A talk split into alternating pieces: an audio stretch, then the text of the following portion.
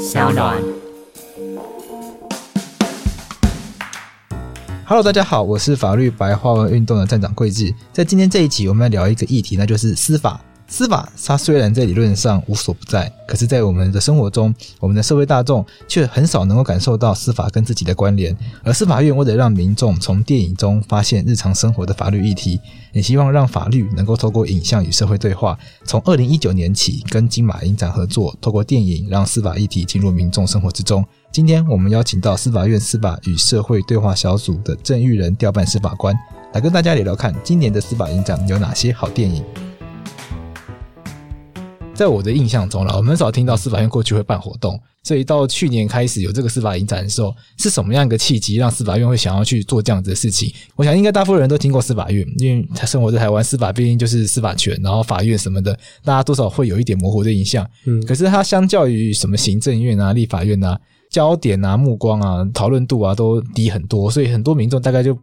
就知道这个机关存在，那也知道这是一个很重要的机关，可是对这个司法院其实没有太大的影响。那是什么样的契机，司法院会想要主动出来去做一些事情？去，譬如说，像我们现在要讨论这个司法应战，它是一个什么样的契机的出现的？基本上，这个是在二零一六年这个司改国事会议的时候，然后那个时候是大家希望说，最后一个结论就是说，希望加强司法跟社会的对话。那所以司法院这边后来就筹组了一个叫做司法院的一个对话小组，就希望去加强司法院跟社会的对话互动这些。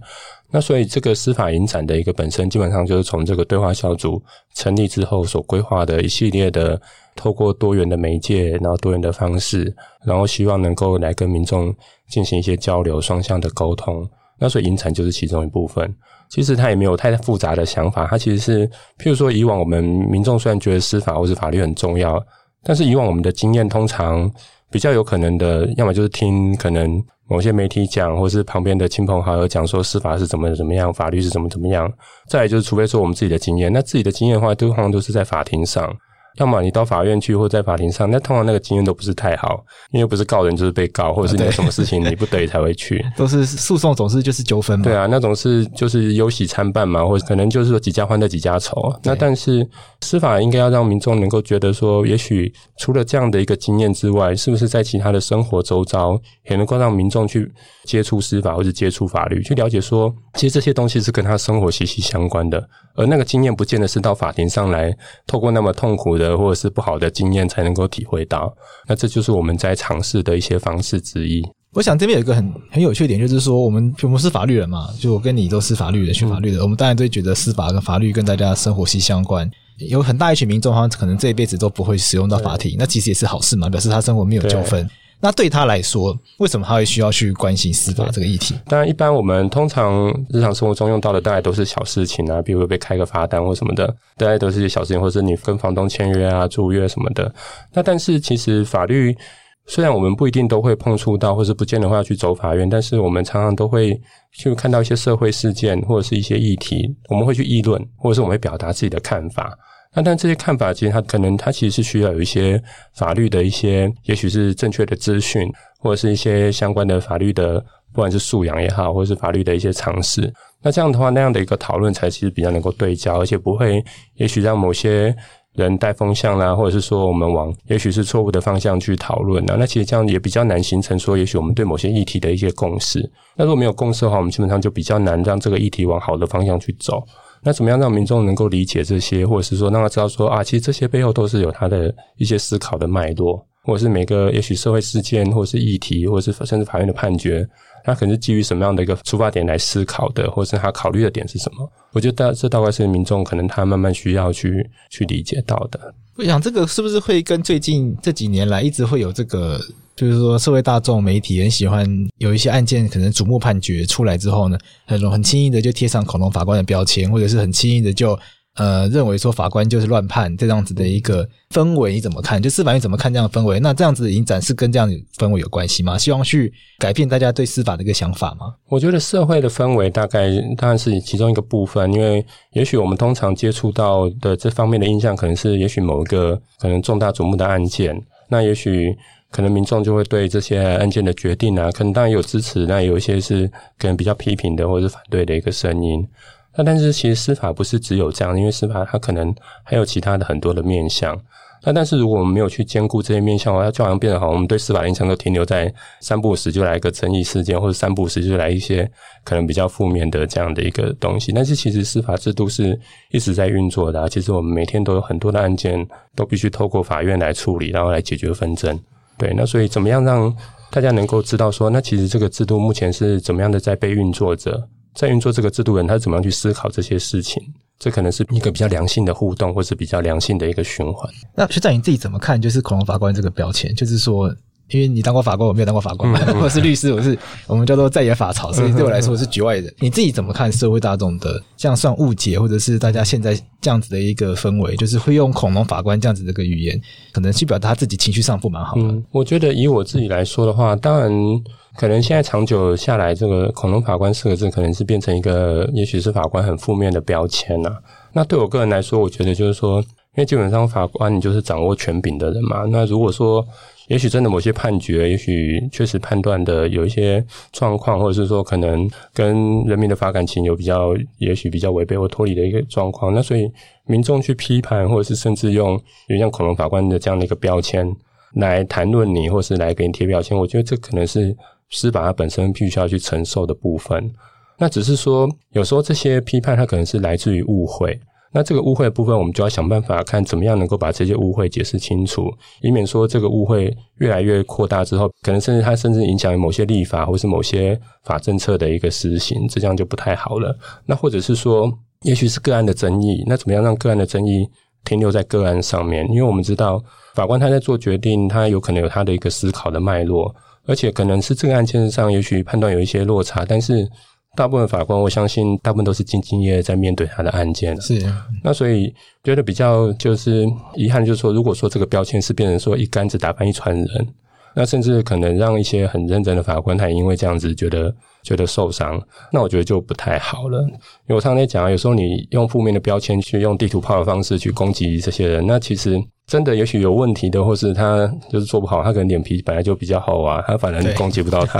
他都不在意。对啊，对，那反而是那些兢兢业业的，他反而脸皮薄的，他觉得你这样好像就是伤害到他，他反而会觉得很受伤或是很受挫，因为他很认真在面对他的工作，就跟其实我们社会上每个人一样啊。其实我相信每个人对自己的工作都有一份使命感嘛，不管说你是做什么样的工作，那你一定不希望说你的工作的尊严被撼动，或者被挑战，或者是说被误会。我觉得这是比较。不想要看到的地方，所以怎么样让好的人他可以继续的在这边来付出、来努力？那怎么样让这些也许不好的人他怎么样的淘汰？那我觉得它才是一个比较良性的一个循环。像这个小组叫做司法与社会对话小组嘛，嗯、那司法院是看到有哪一些需要对话的地方吗？对，其实他的这个对话就是我们司法院对话一开始当然成立这个对话，只是希望说加强跟社会的一个互动。那当然，很多人说，那你到底是要跟谁对话？因为我常常被问到这个问题。对对。那其实司法院他当然没有办法说选择说我只是要跟某些特定的族群对话，所以这个对话基本上是希望很全面的。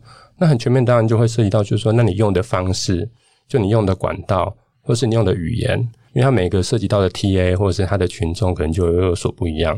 那所以可能我们分级阶段，一开始我们是用比较能够碰触到的一个方式，譬如说包括跟法律百万合作的这个司法女书场这样的一个实体的一个跨界沙龙的活动，那它可能针对就是一些比较年轻的一些族群，或是它可以讨论一些生活周遭的法律议题的。那后来我们就在用透过像影展的方式，那影展的方式可能就是去讨论议题。那后来我们慢慢的，我们在今年我们开始司法院，我们之前都只有赖生活圈，那所以我们今年开始做脸书，做 IG。那当然，我们现在脸书其实已经是从二十五岁以上到四十几岁，将近五十岁的族群，嗯、很广。对，那 IG 的话就是二十五岁以下。那 IG 反正就是比较年轻朋友在用的。对对对，它的特性就是这样。对，所以就是透过不同的媒介，希望去跟不同的族群都能够展开一些对话。那但我们也跟很多的 NGO，譬如说今年我们跟那个。呃，平北他们也有一些合作，平从的台北各种的一个尝试，大概是这样的一个状况。那像在这个过程之中啊，呃，学长你自己你觉得司法跟民众最近这样子的有一些比较激烈的矛盾，你觉得它是来自于大家可能大众的不了解造成的误解，还是你觉得有时候司法它确实没有办法回应到社会的期待？我觉得当然都包含在里面啦，因为其实我们来接任司法院的这个调办室的工作之后，那。做这样对话之后，那事实上我们有去看说，哎，那到底它的原因在哪边？那所以其实我们还有一部分是跟教育部合作，所以我们看了国高中的教科书。那其实国高中现在在公民与社会里面，它的这个法律的部分其实非常的多。对，现在的，因为我以前没有什么，完全没有什么印象。之前一零八课纲之前是在国二跟高二，对，那现在是打散的，从国一、高一开始就已经有陆续的。那其实他们的比我们那个时候大学的一年级那个法序还要多。他他现在是民法、宪法、行政法、呃刑法。然后甚至他的少年家事，其实他都有，所以他内容涵盖这么多了。因为时数都是在公民社会的时数中了，不过它的内容是非常的丰富的。那所以我们大家可以理解说，现在新一代的这些年轻人，他们。他们所接受到的这些公民与社会的课程啊，其实它包括的这个法律的面向是非常的广的。那只是说一些可能比较法律的一个素养，就是说，因为法律不是说只有规定嘛，一些大的一些原则啊、原理原则啊，或者一些呃议题的，或者是一些想法的掌控、法学思想的掌控，这个可能是进一步要再去做看怎么样深化的部分。但是我觉得以内容来说，其实是蛮足够的啦。我觉得一部分当然是。也许是法律的这些可能素养啊，或者是说可能法治教育的部分要加强。那所以我们推动的部分也是在从法学教育里面去着手。那另外有一个部分，其实我觉得就是司法，它确实也许有某种程度上它没办法那么快速的去回应民意，当然或者是回应民众的一个要求，当然也是一个部分。那不过这其实也是蛮吊诡的，因为因为司法它的本质，它就不是一个在快速的回应民意的一个。的一个设计，或者是它本来就不是从这样的一个思考去出发，嗯、因为司法很大一部分它是要维护一些，因为它是在衡量就是多数人的利益跟少数人的利益，或者是可能少数人利益被侵害的时候，那个衡量的基准点，或是那个平衡带要抓在哪边。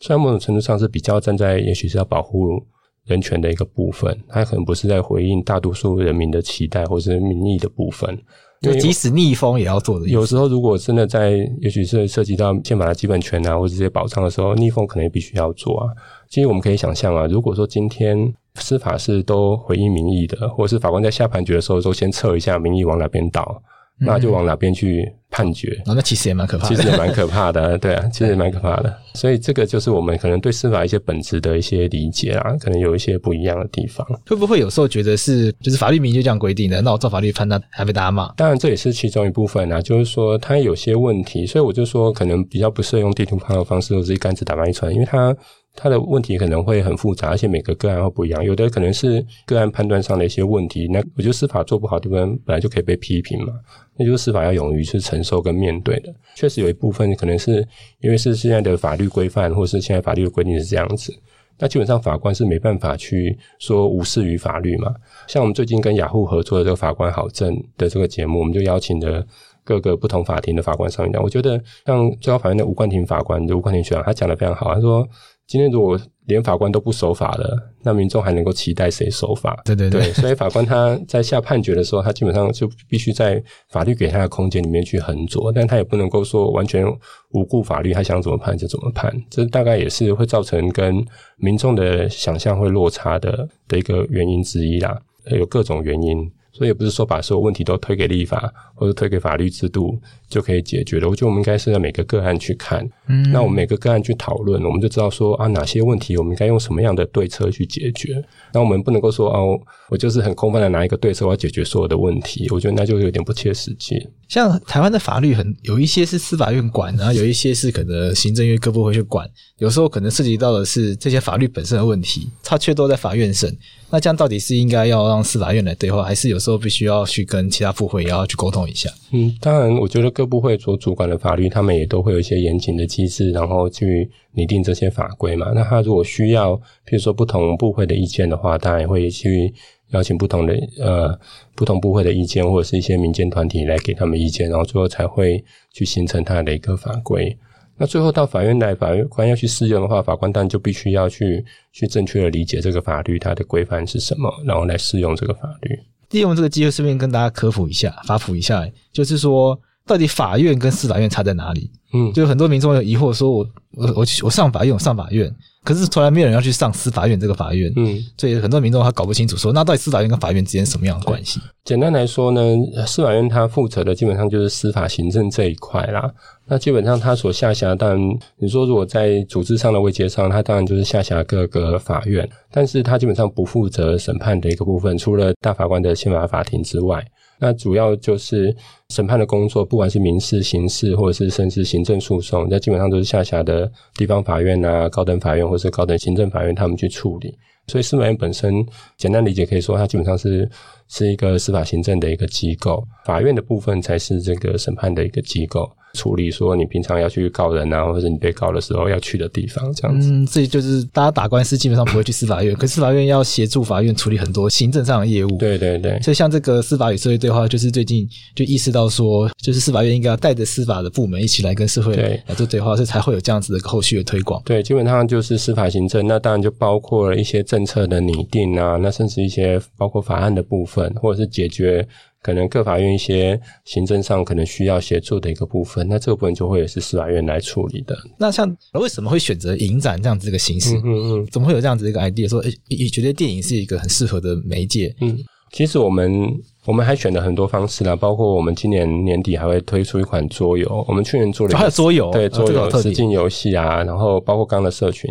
那其实他的想法其实来自于想，就是说，比如说我们如果在一个社会事件出来的时候，不管我们是开研讨会，或是我们做怎么样的一个讨论，它都很容易形成针锋相对，因为大家就在争对错，或者是说是一个比较激烈的讨论，或者是它可能是比较学术性的讨论。那但是呢，其实对于民众来说，他没办法去做这样的一个专业或者学术性的讨论。那或者是说这样的一个针锋相对的一个讨论呢，可能也没办法把一些议题呢，也许能够彼此能够沟通清楚。那我们就想说，那透过一些媒介，譬如说影展，那我们透过一部电影，那这个电影里面它可能谈论到很多法律的面向，但是因为我们一起看的电影。那时候我们讨论是在电影里面这些发生的事情，那我们就会有一些想法，那会有一些因为电影所衍生的一些议题的讨论，那再把这些议题的讨论投射到也许我们现在的台湾的社会的环境当中，也许我们就可以比较能够去理解，就是说，因为你看了电影中的呈现嘛，有跟你相同的想法的，或是甚至有跟你不同想法的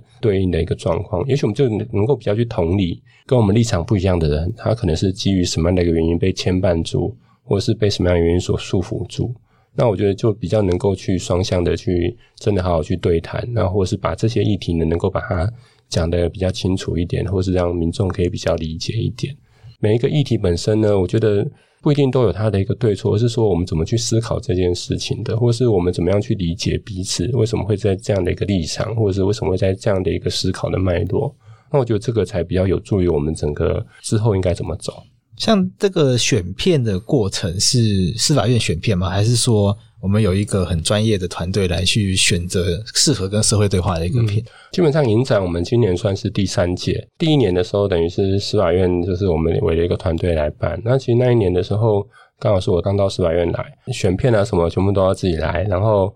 那你就发现说，其实选片它本身就是一个很大的工程，那也是一个很专业的。因为选片很难吗？选片很难啊，因为没有选过，没有概念。因为你通常在策展的时候，你要有个策展的主轴嘛。对对对。对，那那你要想说，那这些片里面有哪些是符合你这个策展的主轴的，或者是是你今年想要跟大家谈的一个议题或者是题目？那你还要去看说这个片到底是。比较新的片，还是说已经很久的片，所以其实选片本身它就是一个非常专业的东西。那所以第一年我们就是自己这样弄弄弄。那后来呢，其实就很谢谢金马，因为金马的姜文老师他们就愿意跟我们司法院来合作。那所以这个合作的部分就等于现在选片的部分，等于是有金马的一个专业的一个协助。因为大家都知道金马它的在金马影展上的片，它都是等于是全球首映，或者是是在国内至少是第一次到台湾来的片。对，那所以他会先到呃世界各各地的这个影展里面去看片，哦，看各影展有没有适合的片。那所以我们就是等于跟金马合作之后，他就会特别的针对法律这一块，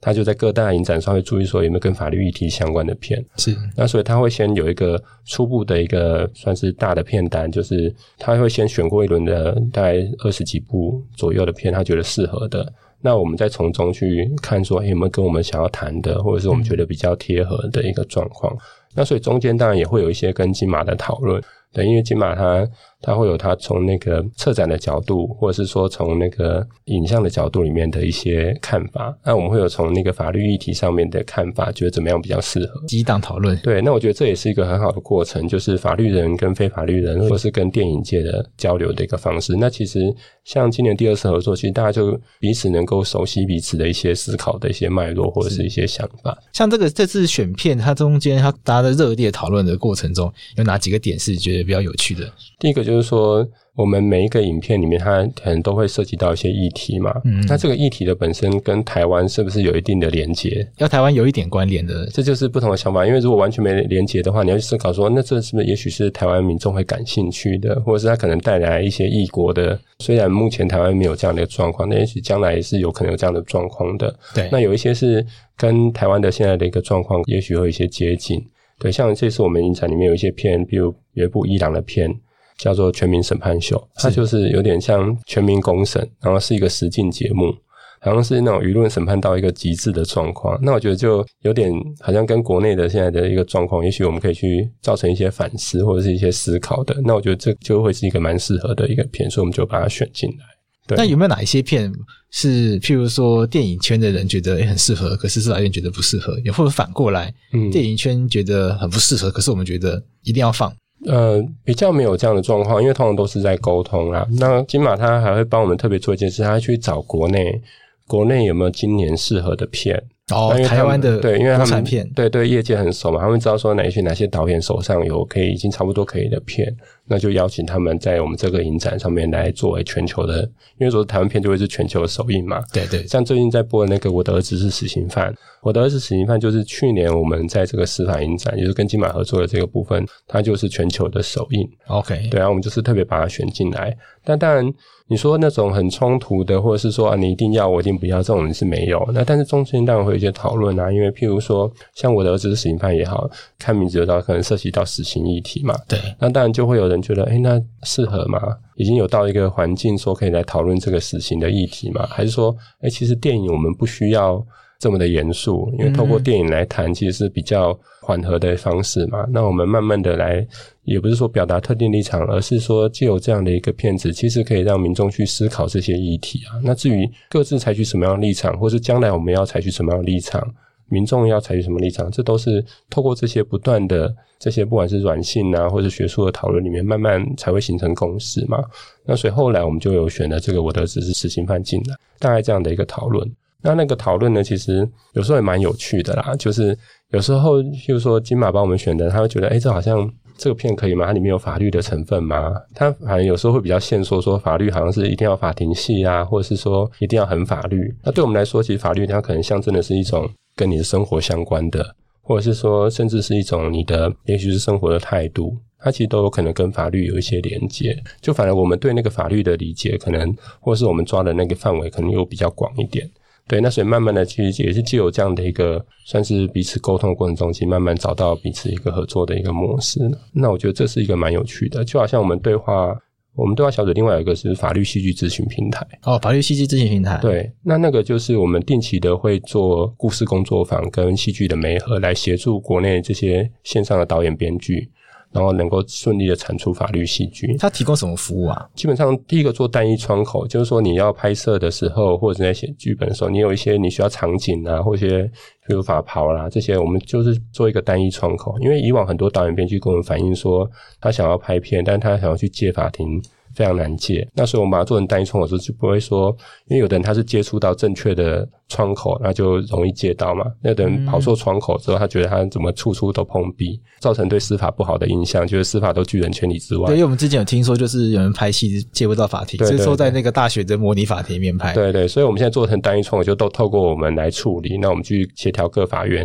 来出借，那这样的话就不会说造成导演比较不公平的现象。我觉得这主要是解决不公平的问题啦。那再来就是我们做故事工作坊，就我们每一次呢，我们会大概每个月都举办一次工作坊，那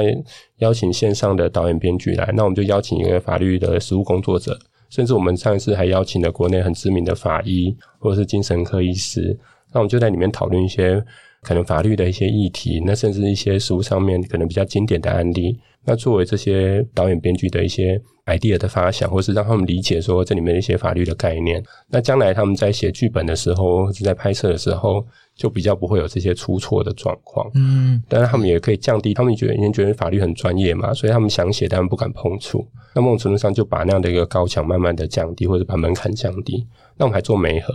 没有就是说，你现在已经有在写剧本，或者是说你在拍摄了，那就是你给我们剧本大纲，那我们就是去协助，请一位法律实务工作者来给你这部戏一对一的协助，那基本上可以帮你看剧本里面有没有一些法律资讯错误的地方，那基本上也是要降低，就是说，因为透过戏剧传播，比如我们在娱乐的距离之后，我们知道说，戏剧传播的那个范围或者是它的声量是很高的，而且很容易，其实是比较容易沟通议题，让民众很快的对加害者、被害者这些观念可能就有一些掌握。那所以透过这样的方式，就希望说这个戏剧传播出去的资讯是正确的。那我们媒合就是希望达到这样的一个功能，就给他一对一的一个专门的协助。其实，在那里面，我们就觉得很有趣的地方，就是其实跟影展很像，就是说。其实我们法律人在跟一些，比如说影剧的，或是电影圈，或是戏剧圈的一个朋友在沟通的时候，或是在对谈啊，或是在提供协助过程，你就可以理解到那个明显的差异。就是说，我们法律人想的是说，哦，怎么样的一个资讯，或是法律这样正不正确？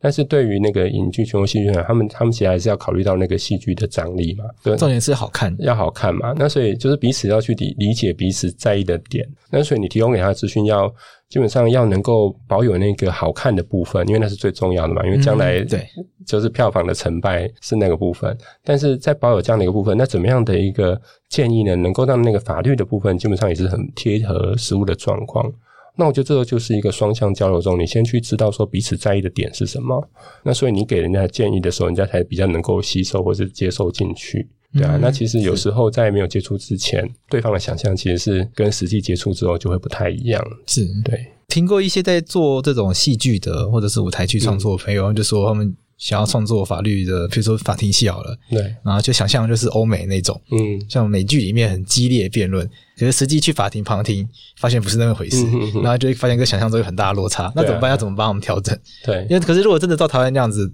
大部分法庭实况的话，那确实蛮无聊的。对啊，因为因为贵子有放谈法庭就知道，其实我们虽然有交互结问，但是你说真的双方就是交互结问，攻防倒很精彩的，其实大家都是比较少数的案件。也不是说没有啦，对，但是多数不会这样。对对对，就是大部分案件不是这样子。但对导演编剧的话，他们可能大部分如果他自己去旁听，他就觉得法庭戏很无聊，对他就不知道怎么写。对，但你要跟他说，其实怎么样的设计，它是有可能可以攻防好几层的。因为在实际上面是做得到，或者是实际上是有可能发生。对，它确实有可能发生。对，那只是说有时候。不管是案件久了，或者是怎么样，或者是因为两造的，也许是实力均不均等的一个问题，或者是这种案子需不需要打到这样子？我觉得有有蛮大一部分案件其实还没有必要，对啊，或者没有必要变攻防到这种，或者是你没有必要一直异议嘛。虽然有异议的理由，你不需要一直提异议，对啊，对啊。那这就是戏剧的部分是可以做得到的。那他这就需要一些可能法律的专业人士去协助，跟他讲，实务经验的人，对，跟他说什么样情况可以这样子。对对，所以他的剧本一样可以很精彩啊，对啊。哦、但是他如果自己去看，他就觉得哇，这很难写啊，因为。很无聊，都不知道在干嘛，对啊。那我觉得这就是一个法律跟非法律的一个不同专业的一个交流，或是激荡的一个机会。就民众看到这样子的一个戏剧，因为这个戏剧是咨询过专业人士的，所以他就会更贴近真实的状况。对啊，对啊，不会说越看离真实更远。对啊，对啊，会这样做其实是因为一些导演编剧朋友，比如说像像吕石原啊，或是易智言他们。因为他们让我了解到，就是说，其实台湾的编剧或是导演，他们其实，在做一部戏剧的时候，他们是做了很多很多的功课。嗯，他们是譬如说填掉了很多次，就是填掉好几年之后，才有办法写出一个好的剧本。那所以他们是这样在面对他的工作。那我觉得，以一个法律人来说的话，那如果我们可以对这样认真的对待自己工作的，我们可以提供一些协助的话，那我觉得我们何乐而不为？其实只是把我们的专业，然后透过。这样的一个协助之后，也许可以让正确的一些资讯被更多人知道。那我觉得其实很多导演编剧都很有他的理想了。像王小弟老师，有一次我们在开这个法律戏剧的一个会议的时候，小弟老师就说，其实他觉得最重要就是纪录片。他他觉得那个纪录片才是能够真实的反映你一个国家的一个状况的的那个部分。所以他就跟一直跟司法院说，多想办法去协助纪录片。那所以像我们今年，我们就有特别跟这个 Giloo。Giloo 就是专门做这个纪录片的一个纪录片的 OTT OTT 平台。对，那我们就跟 Giloo 特别合作了一个线上的一个司法影展，基本上就是希望去推广纪录片。因为以前我也不太看纪录片，但是后来我看了一些纪录片之后，我发现好的纪录片真的比剧情片还好看。对，因为它本身就充满了张力，因为它是真实的记录，画面其实非常非常的能够打动你，或是你能够让你去思考很多东西。所以，像去年我也到那个 CCDF 啊，也去看了一下。它是一个台湾，就是算是华人的，就是纪录片的一个大会，就是 OK，对对对，它它基本上就是每年会固定举办，那就包括两岸三地，然后会把那当年度的纪录片呢来这边等于是做一个的一个展出。那会有包括欧美的这些 OTT 平台啊，或者是他们的这些电视台，或者是他们会会来这边看有没有适合的片，然后带回去欧美。那边就可以看到两岸三地的一些纪录片的一个真实的状况。所以金马影展同步在网络上还有一个线上的司法影展，就是刚刚你说的那个 Giloo 的这个影展。对，Giloo 我们是今年因为疫情的关系推出一个线上司法影展。因为今年年初的时候，大家其实不太敢出门，对，就都在家。对对对，所以我们那时候我们跟 Friday 影音有合作，那我们跟 Giloo 有合作纪录片的部分。那 Giloo 等于是我们大概从三月多一直到现在，在线上都还有。对，所以我们那时候选的十一部片在在 Giloo 上面。对，那。就包括各国的一些一些不同的纪录片在那。这十一部片大概是什么样？有哪几部是觉得特别想跟大家推荐的吗？像有包括最近刚过世的那个美国，我们叫不恐龙大法官嘛。对对，他的部分的纪录片也有。那我们还有几部是，比如说没有罪责的罪犯，他是在讲那个精神疾病的一个状况，就是最近很火红的议题。对对对，还有一部分是在讲那个像讲那个韩国的龙山事件啊。然后两生门，他是在讲那个都市等于是变迁的过程中，这个拆迁造成的冲突。哦，对，那其实跟我们国内的一些都更啊所造成的其实有点像。那包括因为我们知道香港前阵大家很关心嘛，所以我们也选择香港的，包括这个地厚天高，呃，香港的那个学院领袖梁家琦他的一个算是一个故事，从他鱼蛋革命之后的一个纪录片。所以我们就是选了一些包括各国的这些的纪录片，然后也能够。对应到台湾的现况的，那所以我们在那边有一个合作。像我自己就会有个疑问，就是说，因为司法一直以来一直认为自己是司法行政机关嘛，嗯、司法行政机关就是在这个法院去做审判业务嘛，所以某种程度上给我的感受好像比较是二线的，比较不会主动的出来针对一些议题去做一些立场上的说明表态，或者是参与一些可能政策的改革。就是我觉得这是法院比较少来做的。可是像像刚刚这个纪录片，有一些可能讨论到，比如说鱼蛋革命，或者是像今年司法应战，我看有一些讨论到这个同性婚姻的议题，同这个甚至是同性伴侣的人工生殖议题，嗯，这样子的一个转变，我觉得是很大的。就是说，司法院选的这些影片，呃，会不会担心说？人家会觉得说，那以后法院是不是就是比较偏向这些立场？对，这当然也是一个问题。但是，因为基本上我们在做这个对话过程中，基本上我们是非常的就是小心。那我们会不断去去拿捏它的那个界限跟分寸。因为我们今年选的这个有一部片叫台湾的，就是杨力州导演他们的叫做《非法母亲》，他讨论就是两个女同志，然后他包括同婚通过之后，然后我们可以组建家庭，那但是他们想有自己的 baby。就是在记录她这个怀孕的一个过程是怎么样的一个状况。那我觉得，其实透过影像来讨论呢，它不一定代表，因为我们选的这部片，不代表说，哎，一定就是说我们支持，或者是说我们表态什么样的立场，而是像像我的儿子是死刑犯，我看完之后我就觉得他跟 Face 这个议题有一定的关联。嗯嗯嗯，那 Face 在台湾是很呃大家很关心的议题，然后坦白说，呃比较多数民众是不赞成的。嗯嗯，那会不会担心说？这个影展结束后，大家觉得说哇，以后司法院支持废死，就变有造成这样的印象。嗯、对，如果以我的支持刑犯来说，那就更明显，就是说，因为其实后来没有造成这样的一个状况，因为大家都知道，基本上它就是一部电影或是一部纪录片。譬如说，民众的立场是什么？也许很多民众立场根本就不一样。但是我们一起在电影院里面，我们看完一部电影，那甚至我们也许一家人，我们看完之后，让我们回家去去讨论。那我觉得可以把一些问题，有一些更了解彼此的一些想法。那不是说啊，今天我策展单位我选这部片就代表我一些既定的立场，而且其实我的儿子死刑犯，你可以去看，他其实没有那么的费时，他其实在很真实的记录这几个死刑犯他的一个的一个过程，或是他家里怎么样去面对这个状况。他在讲，其实每个死刑犯他的有点讲他母亲的故事，因为他你现在大家看到三版本是三个死刑犯嘛，那他的每一个死刑犯他家人面对他的态度有不理不睬的，有妈妈每天去送饭的。然后也有就是说啊，为了为了小孩的过错，妈妈要爸爸妈妈要跪在民众面前当个摄影机跟大家道歉的。所以其实他是有点在讲的是那种家里有了这样的一个状况之后，他背后的家属他到底是是什么样的一个状况？那他到底是加害者的家属，还是说他某种程度上也是一种被害的一个状况？那当然，他那部片有不同的面向可以去谈。就好像我们做桌游也是一样啊。为什么人家跟我说为什么要做桌游？它的概念就是说，因为我们桌游就是要找一个地方坐下来玩嘛。对。那很多问题议题很尖锐啊，但是我们透过玩游戏的过程，你总不可能在玩游戏的时候还对骂，或者说你的立场是怎么样？但是我们透过玩游戏的过程中，我们就可以理解说啊，原来是有不同的想法的，或者是我们可能比较能够接受说。也许你就变成一个被告的角色的立场，也许就比较能够去体会。就好像有些朋友他们在做沉浸剧场也是一样，沉浸式的剧场也是要让你去去能够去理解那个角色的的互换，然后去理解说他他其实不同角色他所带来的一些不同的一个想法。今天有时候我们在批评一件事情，或者是我们在看一件事情的时候，如果今天立场转换，或者是说我们站在别人的角色去看这件事情的时候。我觉得也许就会不一样，或者是像法官也是一样啊。法官，我们说在审判的时候，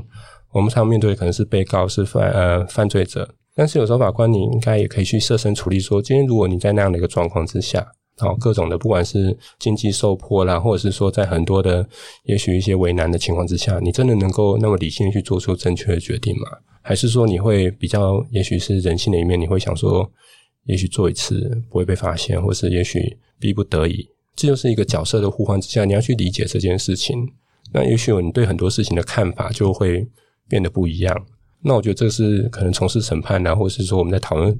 很多议题的时候，我觉得需要的一些呃一些观念呐，对，或是一些想法。我们在今天这一局的资讯栏里面，我们有把今年司法影展的连接放在上面。那请大家，那大家有兴趣的话，可以上去看，上面也会有相关索票资讯。那我们是不是来聊一下说，说这七部电影对你来说，以及对司法院这次办司法影展来说，它有没有各自想要传达的讯息，或者是希望大家思考的东西？嗯，因为我们今年的片单的部分呢，我们基本上只要你在。Google 上面，你只要搜寻就是司法影展，那基本上你就可以到我们司法影展的专属的页面上面去看。当然，你也可以透过我们司法院现在的脸书跟 IG 都会有相关的资讯，那也会有。那在这个专业上面呢，它其实可以看到今年的片单，那包括它的场次，其实也可以回顾一下去年跟前年的片单，可以看一下看到去年的差异。像今年来说的话，我们九部片，因为它包括了两部台湾的纪录片，那、哦、对，所以总共有那么多的片。那譬如说有讨论这个像是网络舆论啊、人权相关的，那有刚刚讲到的就是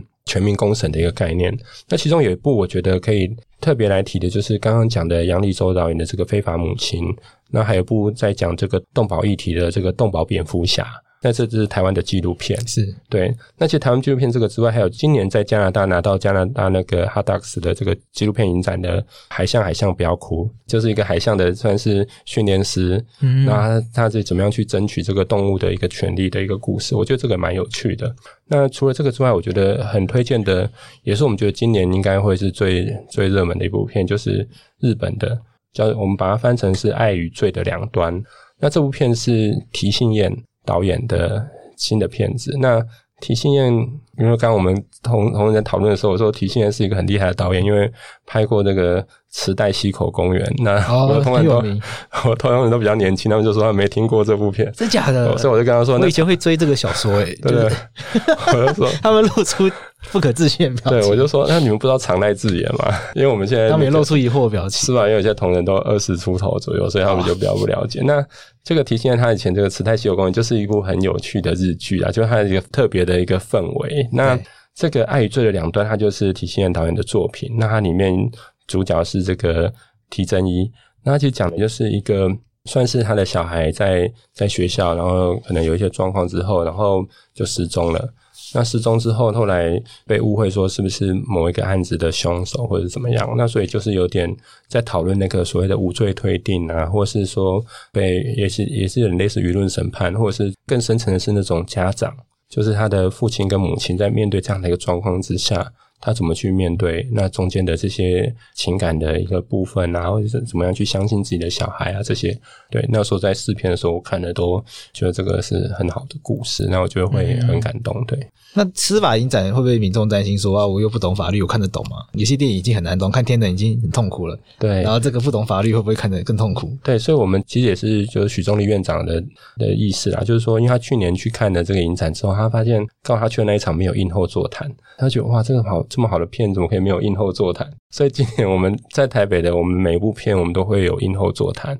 都有一个场次是有座谈的，所以每一部片基本上都可以谈到。那他的资料也都会上到金马的官网或是我们的我们的官网上面去，所以都可以从那边去分享，就是说去讨论这些法律的议题。六场的部分都会有这个座谈。那我们在中南部，我们都会各安排一场的这个座谈。那如果没办法现场听到或是感受到的话，或是参与讨论，基本上在线上也都会有资料。那我想对民众来说的话，就不用太过担心说啊不懂法律或怎么样，因为。这个座谈的方式基本上会有法律人的部分，就是法律的专业，那也有这个从戏剧的专业角度来说这件事情，那基本上都是很白话的、很平时的口吻，所以其实大家都可以从中去去理解一些中间要讨论的面向。那有没有哪一部是有法庭戏比较多的？因为有些民众可能期待说看到司法影展，他就想要看跟法庭有关的东西。嗯、法庭戏的话，应该是暗地纲领的部分，它会比较多一点。在讲那个移民啊，跟人权的冲突的一个部分，讨论移民议题哦，就是移民在在那个社会中被一些特别的对待，哦、对对对。那他的故事是由一个妹妹去帮哥哥去顶罪的一个过程啊。哦，对对对，我们不要剧透太多，两个暴雷大家就不去看的，不能 剧透太多。对，如果是要比较法庭的部分，可能是这个。那《晋级的正义》这部电影呢？《进击的正义》基本上是美国的一个算是纪录片，他在讨论就是美国的几个算是人权律师，那他对美国的一些措施呢，他可能表达一些看法，然后带头去做一些争取人权的一个部分。那我觉得这部片当然也会很贴近，也许是国内的一些一些状况跟反思啊。那当然，我相信律师应该都会想要去看这部片，因为我们很多都说，基本上律师就是也是人权的守护者嘛，就是在。在追求这个部分，那民众看的话，其实是可以对于律师在这个社会上扮演的角色，我觉得也可以更清楚。那也是希望我们是特别把它选进来，因为司法的面向除了法官、检察官之外，还有一块很重要的就是律师的一个角色。那我觉得这也是司法影展在慢慢的扩大它的一个视角。像我们去年我们选的一个片叫做。魔鬼辩护人，魔鬼辩护人，对，他、就是、这个就是大家对律师的形象，大家对律师想到的就是魔鬼辩护人。对对对，他他讲的是好像是以色列一个人权的女律师，那他就专门在帮为了民众在争取他的一个人权的一部分，所以就是在代表这个民众呢，或是当事人在跟政府在做一些很多的对抗，对，要维护他们的一个人权。那部纪录片是非常的，去年看的是非常感人，不过就比较可惜，他那后来没有办法带离到台湾来。但是去年那一部在影展的评价非常的高，对。是。那我们最后帮大家复习一下好了，就如果想要看这个司法影展的话，我们要怎么找到相关的资讯？当然，我们这个节目的连接栏里面有了，但是有没有其他方法也可以找到？就是追踪我们的脸书跟 IG, 司法院的脸书，对，或者是我们的 Line Line 的生活圈的账号，都是都是搜寻司法院就会有，对，都是搜寻司法院就会有。那当然，我们司法院的官网就是我们的外网，基本上也会有相关的资讯，会有个专区。更简单的方式，你可能直接搜寻司法影展。那我们会有一个专属的网页，会有相关的资讯的介绍，包括呃场次啦，或者是相关的一些介绍都会有。那其实台北的部分的话，我们就会在金马影展的一个部分会会有这一个系列，所以它大部分是在这个信义威秀影城。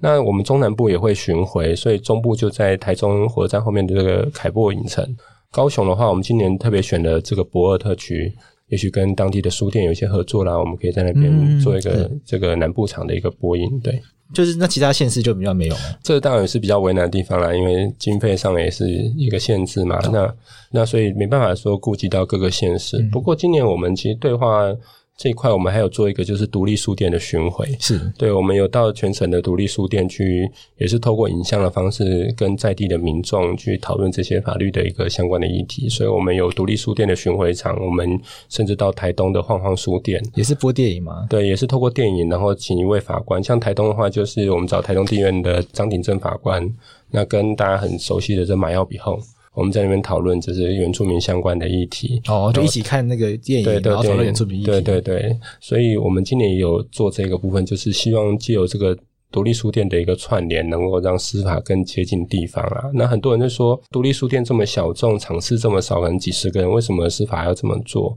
那我觉得这就是我们在做对话里面不同的想法，就是说以前我们在做可能相关的宣传或者是广告的部分，我们可能都在意 KPI。就是说你触及多少人，流量多少，但是我觉得对话可能我们要从另外一个角度思考，因为你触及的人数，或者是说你的流量，不代表他对你的认识的程度，或者是对你的好感度的提升，而是如果能够比较深层的沟通，能够把一些问题，也许我们能够好好的聊清楚，也许他对这些问题能够有比较正面的看待，或是增加对你更多的认识。我觉得那可能才是司法长久需要去努力的目标。那是我们这个独立书店的部分，虽然它场次小，但是透过这样的一个在地的连接。我觉得反而是很多人惜家带幼的，像我去新竹那一场情根语读在龙潭